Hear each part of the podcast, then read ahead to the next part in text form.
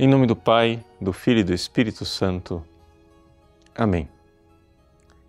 Meus queridos irmãos e irmãs, no Evangelho de hoje, Jesus recebe uma advertência dos fariseus, que dizem que Herodes quer aprisioná-lo, quer matá-lo. Jesus reage, chamando Herodes de raposa. Essa comparação com esse animal faz com que nós entendamos qual era o caráter próprio de Herodes. Ou seja, um animal covarde que só ataca né, na emboscada, pelas costas. A raposa era considerada um animal desprezível na época de Jesus. Por quê? Porque ela não tinha a coragem de outros animais de enfrentar, de lutar pela sua presa. A raposa é um animal que vive à espreita de animais indefesos, sobretudo de aves. E aqui, os fariseus, ao advertirem Jesus de que eh, Herodes queria matá-lo, Jesus está dizendo: não é Herodes que me preocupa. Mas a comparação com o mundo dos animais não para por aí.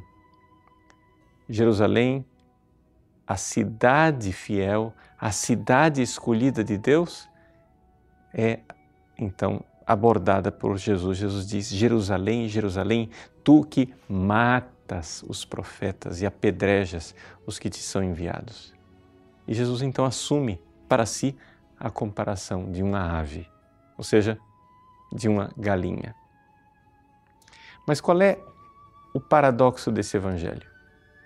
É que a ave indefesa, ou seja, a galinha, não está preocupada com a raposa Herodes que irá atacá-la. Jesus se dá conta de que ele será morto não por, pela raposa, mas pelos próprios pintinhos que ele quis proteger. É aqui que está o dramático do Evangelho de hoje. Jerusalém, Jerusalém, quantas vezes eu quis né, te proteger como uma galinha protege os seus pintinhos debaixo das asas. Veja, meus irmãos, como é importante nós introjetarmos, nós, nas nossas meditações, olharmos para esta verdade. Eu, eu sou Jerusalém e sou eu quem mato aquele que quis me proteger como uma mãe, como uma galinha que quer proteger os seus pintinhos. Esse é o drama da história da salvação. O drama da história da salvação não é que Pilatos tenha lavado suas mãos ou que Anás e Caifás tenham entregado Jesus aos poderes romanos e nem que Herodes, essa raposa astuta, traiçoeira e covarde, tenha é, colaborado na morte de Cristo na cruz.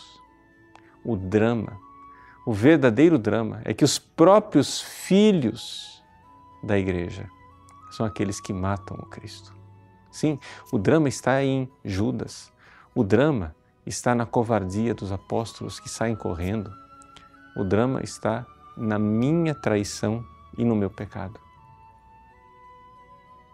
Como Jesus disse, Jerusalém, Jerusalém, agora ele diz, Paulo, Paulo, põe aqui o seu nome.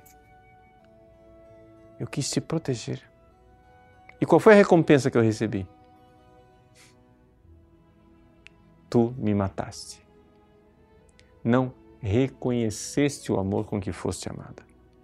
Aqui, meus queridos, assim como uma galinha quer recolher os pintinhos debaixo das asas, o Cristo com seus braços abertos na cruz, nos chama para repousarmos e nos protegermos debaixo de suas asas.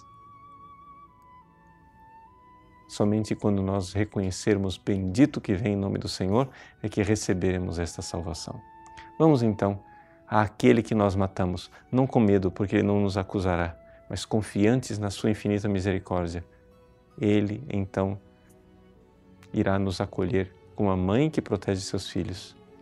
E nós, então, num ato de fé, creremos no seu amor.